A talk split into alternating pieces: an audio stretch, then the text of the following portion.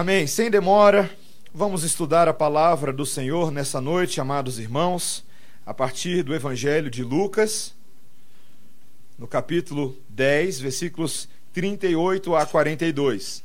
Lucas 10, 38 a 42. Ah, se você está nos visitando nessa noite, em primeiro lugar, você é muito bem-vindo, é uma alegria tê-lo conosco.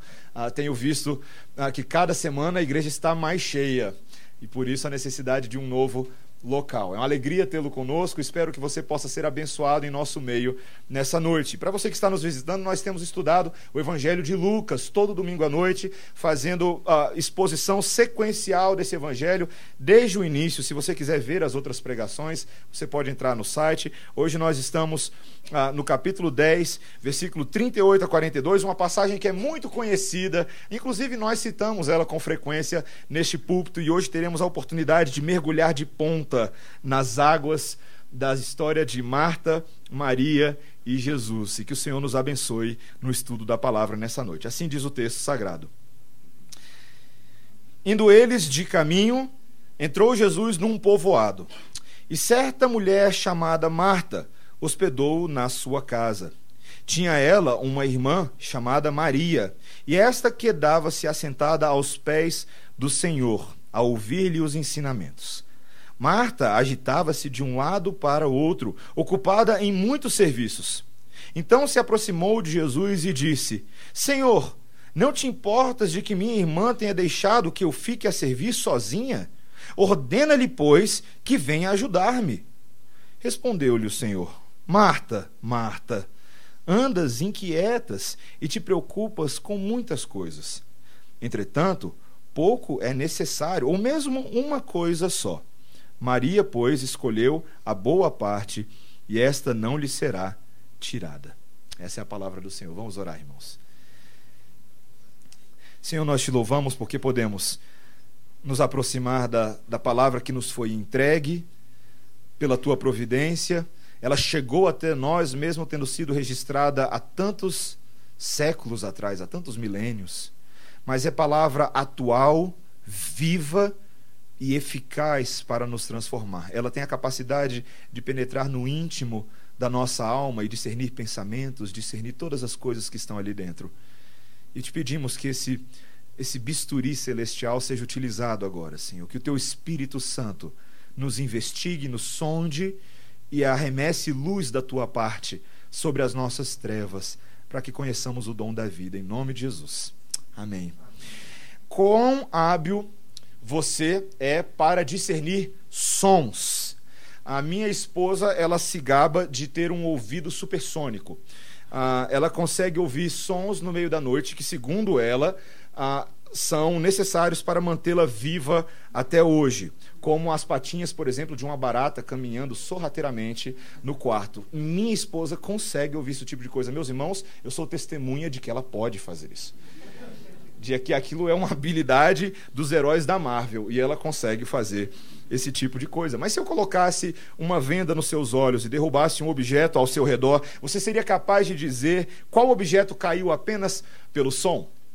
Eu ouvi uma vez uma história de um naturalista que caminhava com seu amigo pelas ruas movimentadas de uma cidade, quando ele para subitamente e diz: Você ouviu esse barulho? E o amigo dele falou: Que barulho? Ele falou: O cri-cri de um grilo. Ele, como assim?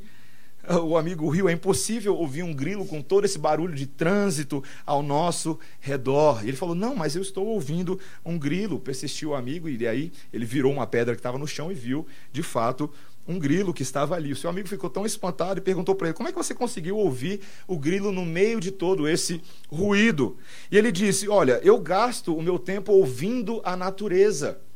Seja na floresta, seja no campo, seja na cidade, eu sou um estudioso da natureza.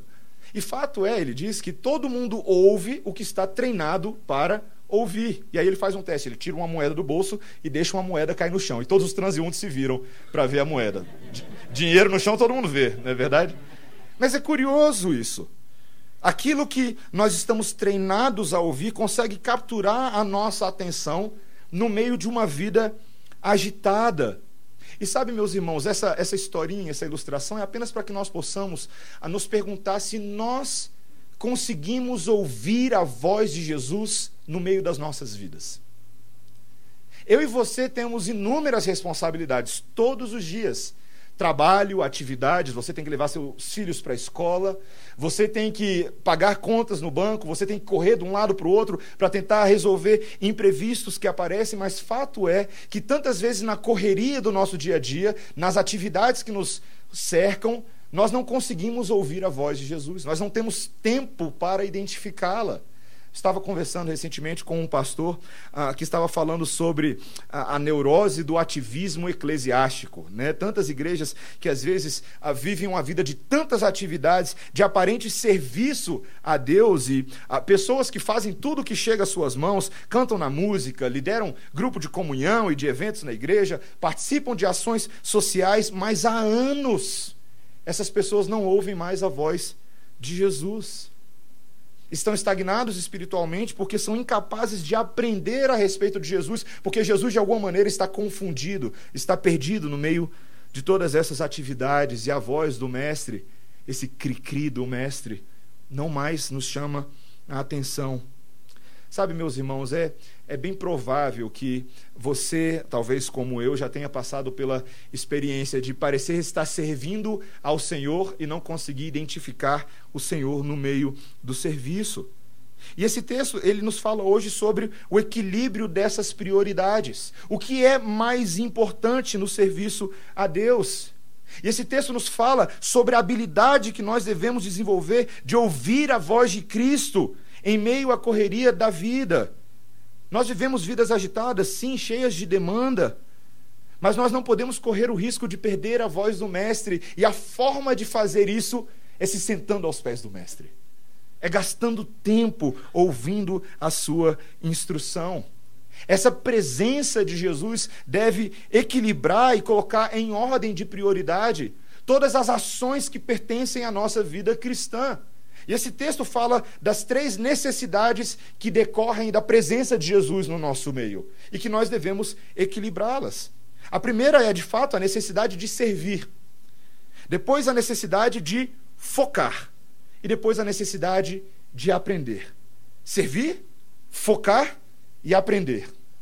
Todas essas coisas devem culminar em discípulos aos pés de Jesus. Veja a necessidade de servir, versículo 38. Indo eles de caminho, entrou Jesus num povoado. E certa mulher, chamada Marta, hospedou-o na sua casa. Lembremos que o Senhor Jesus Cristo estava ah, num período de viagens missionárias com seus discípulos. Eles estavam andando por várias cidades, levando a mensagem do reino de Deus, a mensagem de arrependimento, a mensagem de que era chegado o Messias, de que seus sinais, seus prodígios atestavam de que ele era o Filho de Deus que fora enviado para a salvação do perdido.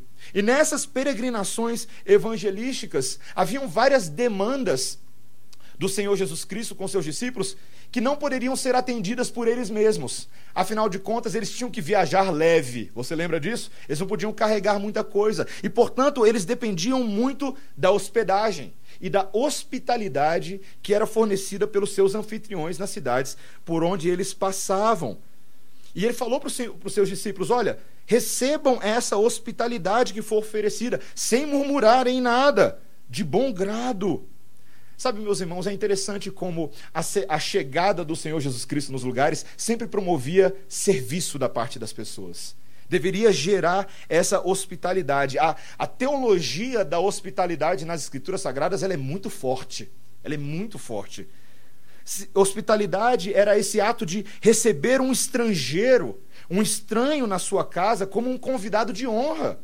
E fornecer a esse hóspede comida, abrigo, proteção. Não era apenas um costume oriental social de boas maneiras, mas era um dever sagrado que, particularmente, todos, todo o povo de Deus deveria observar. Quando você vê, por exemplo, no Pentateuco, Gênesis, Êxodo, Levítico, Número, Deuteronômio, haviam vários mandamentos para que os israelitas amassem os estrangeiros como a eles mesmos e cuidassem do bem-estar dos estrangeiros. E o motivo pelo qual eles deveriam fazer isso, Deus lembra o povo, é porque eles próprios foram estrangeiros na terra do Egito.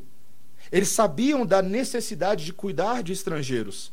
Ao longo da Bíblia você vai, você vê várias pessoas que foram recompensadas pela sua hospitalidade. O mais notável provavelmente foi Raabe, a mais notável, a, a, a moça, a prostituta que a, recebeu em sua casa os espias na terra prometida. E essa hospitalidade dela entrou na galeria de Hebreus 11 como um sinal da sua fé, como um sinal da fé que ela possuía no Deus de Israel. Em outras instâncias, Deus também puniu violações de hospitalidade. Você lembra de Sodoma? Quando os homens de Sodoma, em vez de receber a família de Ló e cuidar dessa família, na verdade tentou abusar deles tentou tirar proveito deles, e Deus pesou a mão quando esse princípio foi ferido. A vida da igreja primitiva do Novo Testamento era uma vida de hospitalidade. Era uma expressão natural do amor fraterno. Romanos 12, 13. Acudi aos santos nas suas necessidades. Exercei a hospitalidade. 1 Pedro 4, 8 e 9 tendo antes de tudo ardente amor uns para com os outros, porque o amor cobre uma multidão de pecados, sendo hospitaleiros uns para com os outros, sem murmuração. É uma virtude notável no Novo Testamento. Se alguém almejava o episcopado, ser pastor, uma das características ele deveria ser o quê? Hospitaleiro. Depois você pode dar uma olhadinha lá em 1 Timóteo 3. Mulheres viúvas demonstravam a sua piedade por meio da hospitalidade. Elas deveriam agir assim.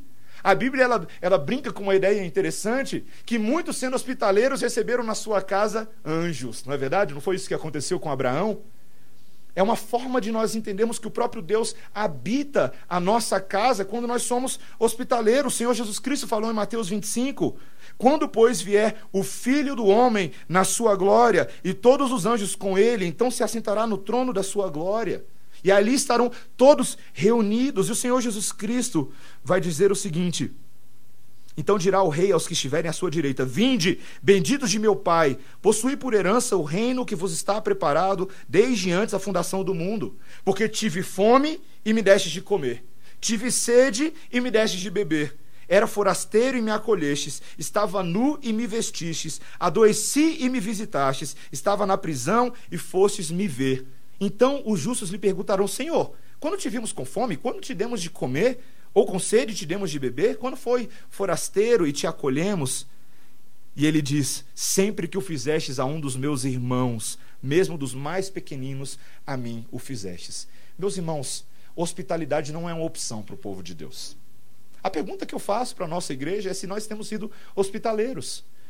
Marta é uma mulher que não conhecia diretamente o Senhor Jesus Cristo, mas abre a sua casa para recebê-lo e cuidar dele. E a grande pergunta é: nós temos exercido esse tipo de atitude na vida do povo de Deus? Você tem sido hospitaleiro com seus irmãos? Ou a sua casa está sempre fechada porque a decoração nunca está boa demais para receber as mulheres da igreja? Dá para pensar nisso? Às vezes a gente quer proteger tanto a nossa privacidade, não queremos ser invadidos. Mas esquecemos que tantas vezes, meus irmãos, estamos, ao fazer isso, ignorando os mandamentos da palavra de Deus e perdendo com isso a bênção também, diga-se de passagem. Porque é bom demais ter os seus irmãos na sua casa. Sabe, seus irmãos não são muito cheirosinhos, são pouco paspalhões, quebram a sua louça de vez em quando e a sua porcelana. Eles são capazes de fazer esse tipo de coisa. Mas o benefício de tê-los por perto sempre será infinitamente superior a qualquer macarronada e qualquer gasto que você tiver que preparar para eles. Tenhamos os nossos irmãos em casa. E ao fazer isso, nós estamos praticando aquilo que a palavra de Deus nos ordena. E é exatamente isso que essas mulheres estão fazendo. Mas não apenas constatamos essa verdade de servir a Deus por meio da hospitalidade, mas veja que agora o versículo 39 nos diz que Marta tinha uma irmã, veja o versículo 39. Tinha uma irmã chamada Maria, e esta quedava-se assentada aos pés do Senhor, a ouvir-lhes, a ouvir-lhe os ensinamentos. Marta agitava-se de um lado para o outro, ocupada em muitos serviços. Então se aproximou de Jesus e disse: Senhor, não te importa de que minha irmã tenha deixado que eu fique a servir sozinha? Ordena-lhe, pois, que venha ajudar-me. Vemos aqui duas situações diferentes, duas atitudes diferentes. Uma irmã decidiu sentar aos pés de Jesus e ficar lá, ouvindo Jesus.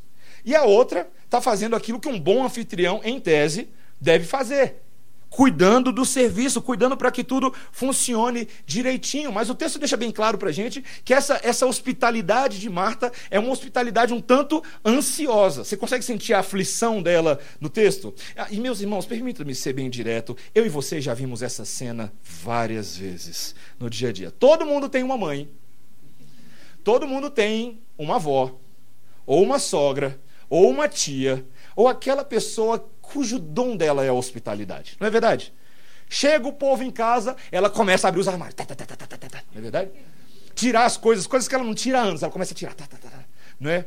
Passou o dia anterior preparando coisas gostosas para serem deliciadas à mesa. E ela gosta daquele momento de hospitalidade. Ela vai mostrar serviço agora. Põe o povo na mesa, vê se está todo mundo direitinho, começa com um cafezinho. Aí vem o queijinho. Vem o queijinho. Começam todos os tipos de aperitivos ali à mesa. E você, você já falou, porque eu sei que você já falou, fala, mãe, senta aqui, o pessoal já chegou.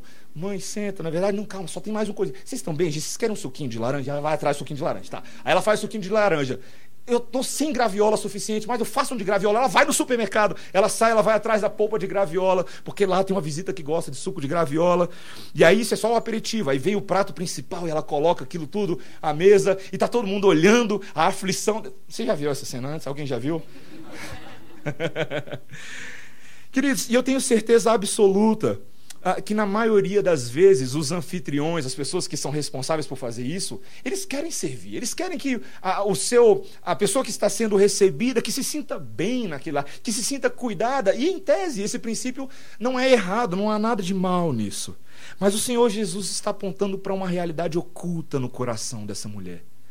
Uma ansiedade reprovável algo que não está algo que não está alinhado com aquele momento, com aquilo que está acontecendo. Essa ansiedade que o Senhor Jesus Cristo reprovou tantas as vezes aparece aqui. E veja bem, é, é necessário que a gente explique isso. O Senhor não estava anulando o serviço de Marta. Mas ele começa agora a organizar as prioridades dessa mulher, as motivações.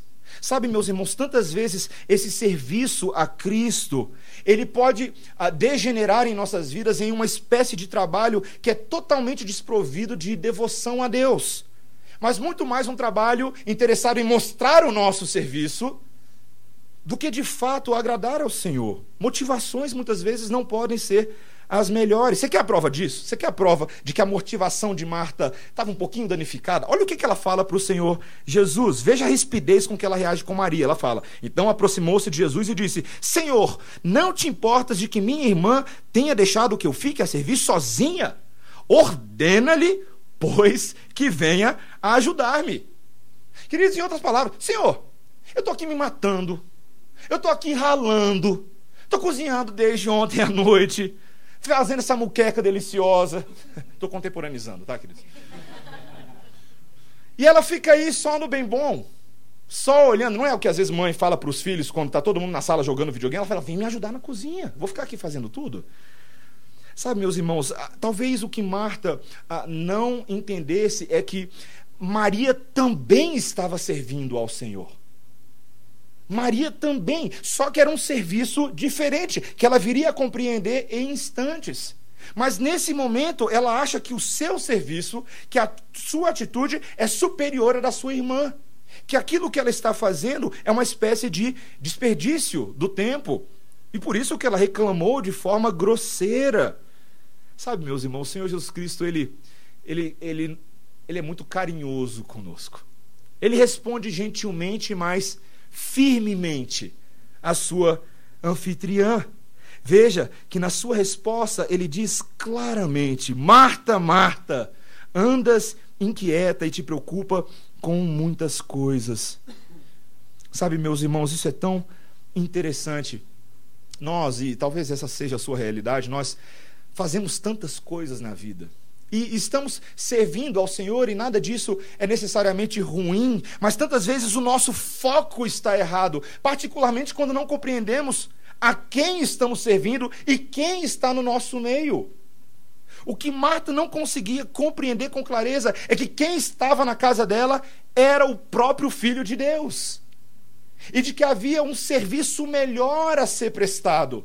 Um serviço que não consistia em simplesmente ficar fazendo coisas, mas dar atenção de fato ao seu hóspede.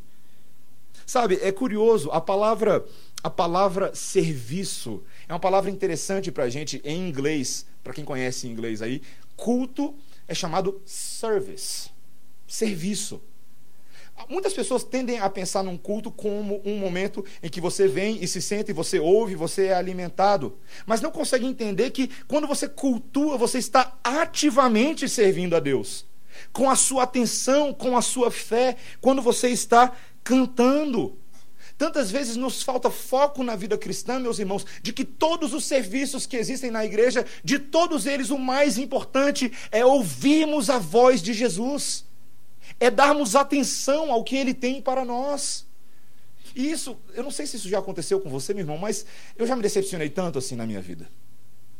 De trabalhar na igreja e achar que o que eu estou fazendo não é valorizado por ninguém, e que eu estou lá ralando, filmando o culto, mexendo na mesa de som, tocando com a equipe de louvor. E o culto para mim se resume tantas vezes, ou se resumiu tantas vezes, aquela série de atividades que eu fazia, mas eu não conseguia perceber que a voz de Jesus Cristo estava sendo proclamada naquele momento. Isso acontece conosco, irmãos. E nós corremos um risco muito sério quando as atividades da vida ganham maior força e sobrepujam a voz do nosso mestre. Na parábola do semeador que nós já estudamos em Lucas 8, no versículo 14, o Senhor Jesus Cristo diz: A semente que caiu entre espinhos são os que ouviram e no decorrer dos dias foram sufocados com os cuidados, riquezas e deleites da vida, e os seus frutos não chegam a amadurecer. Pessoas que não amadurecem na igreja, que servem a vida inteira ao Senhor, mas são pequenininhos na sua fé. Você já viu esse tipo de gente? Será que você já foi ou é esse tipo de pessoa? Meus irmãos, nós precisamos de foco. Sabe, um dos grandes problemas dos jovens nos nossos dias é que muitos deles não têm foco. Já repararam nisso? Eles tentam fazer todas as coisas, muitas vezes por pressão dos seus próprios pais, que querem que eles sejam excelentes em tudo: futebol, natação, inglês, alemão, francês, esperanto e por aí vai. Qualquer coisa que ele puder fazer para ser academicamente mais qualificado, para ser competitivo no mercado de trabalho, isso ele deve fazer. Ao mesmo tempo, ele deve passar no concurso público, arranjar uma esposa, ele deve pagar as próprias contas. E queridos, ainda que o mundo tenha responsabilidades, demandamos dos nossos jovens que eles sejam capazes de fazer todas essas coisas sem foco, sem prioridade, sem ensiná-los como dar um passo de cada vez.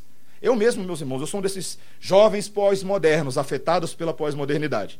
Eu sou um desses que, ah, no meu período de seminário, eu lembro que às vezes eu tentava sentar com um livro no colo e ler um livro enquanto eu estava querendo assistir um jogo de basquete, enquanto eu estava querendo tentar resolver alguma coisa, e nós não focamos em nada uma, uma geração dispersa, que não tem foco nem nas coisas imediatas e nem nas coisas prioritárias da vida. Essa crise de identidade que tantos dos nossos vivem são porque eles não têm tempo para focar, e particularmente focar na palavra de Deus naquilo que é prioritário. Meus irmãos, um dos cânticos mais conhecidos que procede das Escrituras diz: Buscar em primeiro lugar o reino de Deus e a sua justiça, e todas as demais coisas vos serão acrescentadas. A palavra de Deus diz que o foco do nosso dia deve ser o reino de Deus. A primícia do nosso dia, o nosso tempo central, deve ser dedicado às coisas de Deus. E eu te pergunto: como é que está o seu tempo devocional?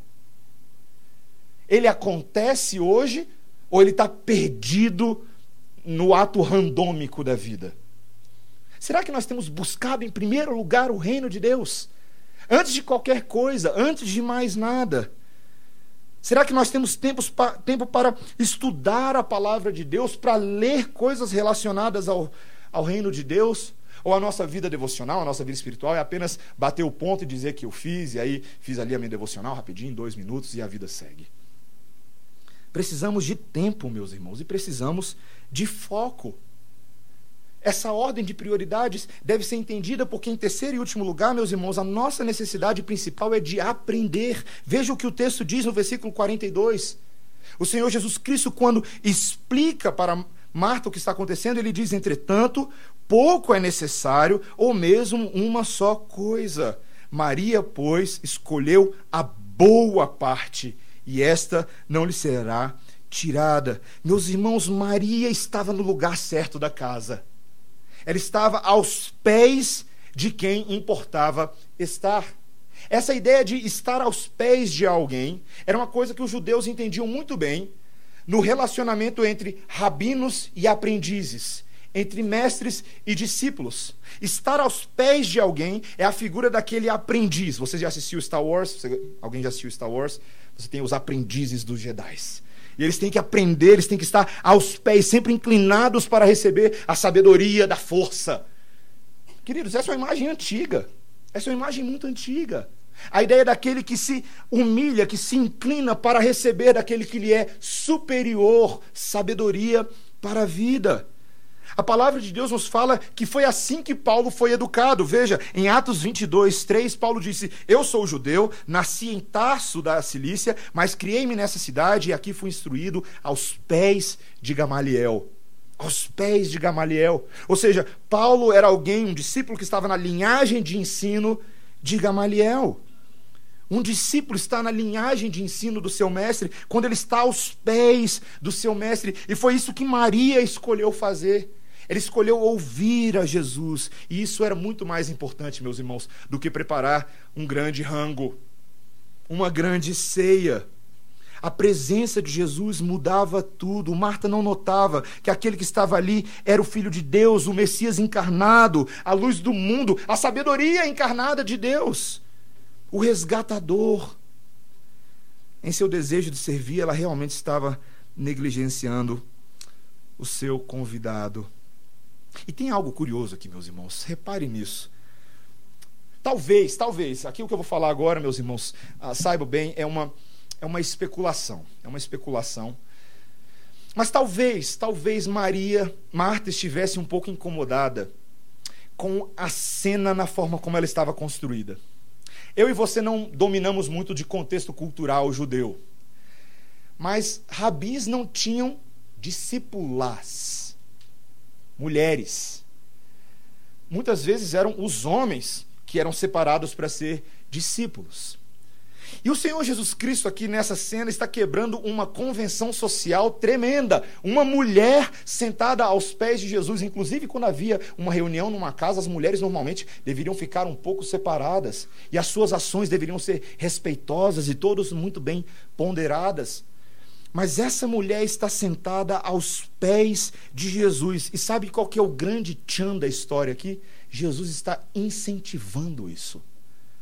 Jesus está incentivando que uma mulher que talvez fosse mal vista por uma parcela machista da sociedade dos judeus, que uma mulher estude a palavra de Deus, que ela dê ouvidos à palavra de Deus, que ela seja uma teóloga, Queridos, o nosso Senhor Jesus Cristo, ele fala sobre algo profundo.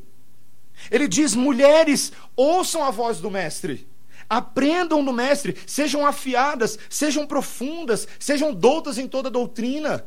E queridos, isso não tem nada a ver com ordenação feminina. Ao falar o que eu estou falando, eu não estou falando, ok, vamos ordenar todas as mulheres como pastoras. Não é isso que eu estou falando. Não estamos ferindo um princípio da palavra de Deus. A palavra de Deus organiza a vida da igreja de forma muito clara. Mas o que estamos falando é que o acesso às escrituras é livre e não está restrito a nenhum gênero. E qualquer tipo de teologia, seja ela reformada ou qualquer outra, que restringe o acesso das mulheres ao conhecimento de Deus, é uma teologia pecaminosa e diabólica que não procede da parte do Senhor. Elas são chamadas a aprender, são imagem de Deus para povoar a terra com conhecimento de Deus. Meus irmãos, Maria escolhe a parte boa da história. Essa ideia é tão boa, a parte boa, a boa porção, o que realmente importa. A Bíblia fala tanto disso. A nossa posse maior, meus irmãos, aquilo que nos é mais precioso, não são os bens que nós podemos adquirir nesse mundo, não são os tesouros dessa terra, os concursos públicos, os empregos abertos, a troca do carro do ano, a troca para uma casa melhor. A nossa maior propriedade, o nosso maior bem é o próprio Deus, meus irmãos. A palavra de Deus diz no Salmo 16, versículo 5: O Senhor é a porção da minha herança e o meu cálice. Tu és o arrimo da minha sorte. Salmo 27, versículo 4, que nós lemos hoje. No nosso chamado de oração, uma coisa peço ao Senhor e a buscarei, que eu possa morar na casa do Senhor todos os dias da minha vida, para contemplar a beleza do Senhor e meditar no templo. Por que, que o salmista queria morar na casa do Senhor? Por que, que ele queria ser o zelador dessa igreja? Porque ele queria aprender, meus irmãos. Ele queria meditar no templo. No meio da aflição, ele dizia o mesmo, Salmo 73, versículo 26, ainda que a minha carne e o meu coração desfaleçam, Deus é a fortaleza do meu coração e a minha herança para sempre. Salmo 119, 57, o Senhor é a minha porção e eu disse que guardaria as tuas palavras. O motivo pelo qual os levitas não tinham parte entre o povo de Deus, Josué disse, é porque o sacerdócio do Senhor era a porção deles. Meus irmãos, permita dizer, não há bem maior, não há tesouro maior do que o nosso próprio Deus. Será que você entende isso? Será que você entende isso? Você valoriza isso? De todas as coisas que acontecem na sua vida, de todas as atividades às quais você deve prestar contas, fazer, você entende que ouvir a voz do Mestre, acolhê-la no coração, é de fato se submeter a Deus, de que essa é a nossa herança, de que esse é o nosso tesouro. Ironicamente, nesse texto, Marta chama Jesus de Senhor quando ela reclama de Maria. Mas quem está em submissão ao Senhor é Maria. Quem está aos pés do Senhor é Maria. Meus irmãos, nós precisamos priorizar o ensino do Mestre, porque aprender o Senhor Jesus Cristo é o nosso chamado. O maior chamado que eu e você temos nesse mundo é o aprendizado do Senhor. O nosso tempo, os nossos locais devem estar todos dedicados para que Cristo fale aos nossos corações.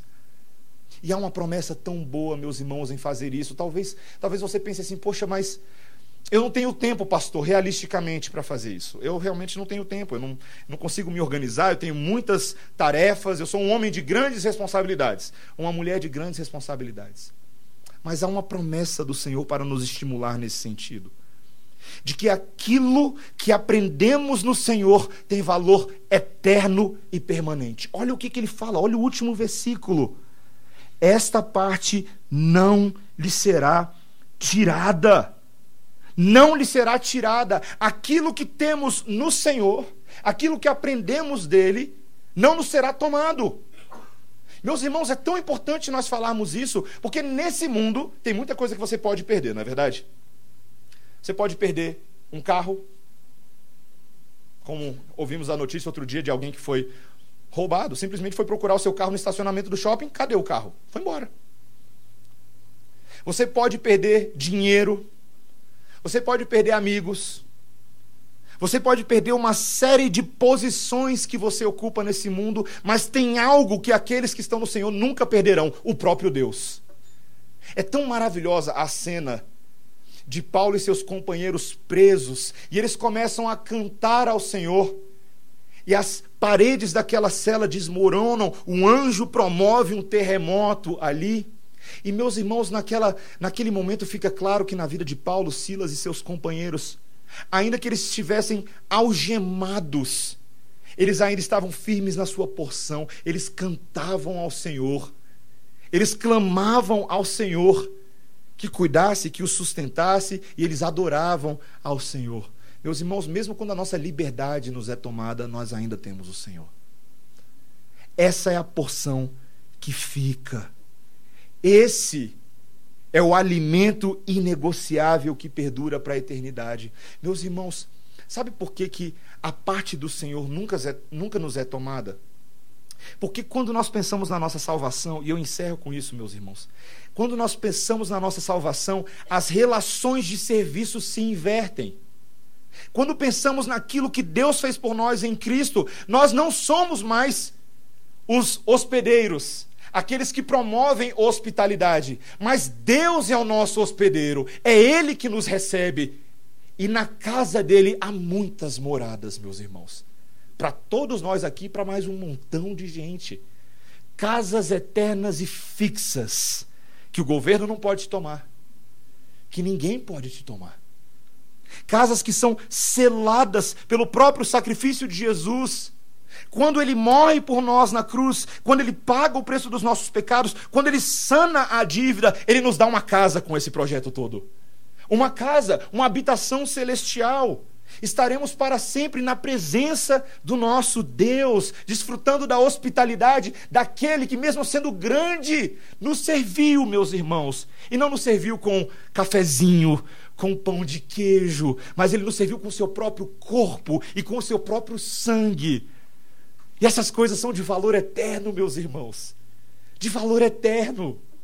Porque elas nos alimentam para sempre e nos mantêm. E participando do sacrifício e do corpo de Cristo, eu e vocês jamais seremos subnutridos com inanição. Nós seremos preservados. O Senhor Jesus Cristo, após multiplicar o pão para a multidão e o peixe. Aquela multidão estava fascinada, mas ele disse o seguinte: meus irmãos, prestem atenção: trabalhai não pela comida que perece, mas pela que subsiste para a vida eterna, a qual o Filho do Homem vos dará, porque Deus, o Pai, o confirmou com este selo. Se Jesus Cristo está sendo recebido na nossa casa, mas nós não entendermos que na verdade somos nós que somos recebidos na casa dele, nós perdemos o nosso tempo nesse mundo. O nosso anfitrião gosta de contar histórias. O nosso anfitrião gosta de todas as suas criancinhas e os seus filhinhos sentados aos seus pés para que ele conte belas histórias de salvação e de esperança. Você já teve esse hábito de fazer isso com seus filhos ou pais que fizeram isso com você? O meu pai, que está sentado bem ali, ele inventava histórias para mim quando eu era pequeno. Ele contava histórias, eu lembro dessas histórias até hoje, certo? Uh, tinha um monstro Rang, é verdade, tinha um monstro Rang. Ele era um monstro que morava dentro de um supermercado e morava debaixo das prateleiras. Ele não lembra disso, mas eu lembro. Eu lembro das aventuras das pessoas que tinham que lidar com o monstro Rang. Certa feita, certa feita, as portas do supermercado se trancaram. E as pessoas ficaram presas com o monstro Rang, tentando sobreviver, aguardando pela polícia. E eles sobreviveram. Ainda que sejam histórias interessantes, cheias de aventura, são histórias fictícias. São histórias contadas para entreter criança. Mas as histórias do Senhor Jesus são histórias verdadeiras. Contadas não para nos entreter, mas para nos salvar, meus irmãos.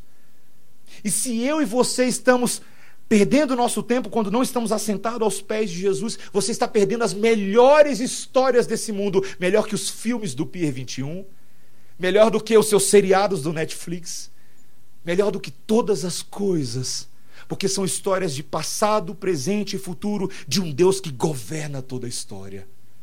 E de um Deus que nos salva. E de um Deus que nos cela para a vida eterna. Meus irmãos, como aquele naturalista, nós devemos ser capazes de discernir o som do grilo no meio do trânsito. Nós devemos ouvir a voz do Mestre em meio à correria da vida. E que o Senhor nos ajude a fazer isso, meus irmãos. Que nós tenhamos ouvidos sensíveis, habilidades auditivas modificadas pelo Espírito Santo, ouvidos supersônicos para ouvir a voz de Deus e que Ele faça isso na vida da nossa igreja, meus irmãos, por meio da palavra. Amém? Vamos orar, irmãos. Santíssimo Deus, que palavra maravilhosa, que instrução que, apesar de ser tão admoestativa, porque tantas vezes nós somos parecidos com, com Marta, é também a, a palavra que nos mostra a esperança de nos aparentarmos mais como Maria que é possível fazer isso, que o chamado para se assentar aos pés de Jesus é um chamado para todos nós nessa noite que somos discípulos do Senhor. Ensina-nos a fazer isso, Senhor. Ensina-nos a valorizar as histórias do nosso Mestre. As histórias que não são fábulas ou história da carochinha, Senhor, mas são narrativas da salvação de Deus para a nossa vida são doutrina que transforma, são verdades eternas, Senhor. São nelas que queremos navegar e às quais queremos nos agarrar, Senhor. Ajuda-nos, Senhor, ajuda-nos. Ajuda-nos também a estimular outros, nossos familiares, cônjuges, nossos amigos, a nos assentarmos aos pés de Jesus como igreja. não apenas ouvindo a tua voz aqui aos domingos, mas participando de todas as atividades da vida deste corpo, que são atividades para nos sentarmos aos pés de Jesus, para estudarmos a palavra, Senhor. Estimula aqueles que estão desanimados, abastece e fortalece os que estão cansados, Senhor, para que tenhamos o ânimo de descansar aos teus pés e não em outros lugares. Ajuda-nos, Senhor. Nós oramos assim em nome de Jesus. Amém.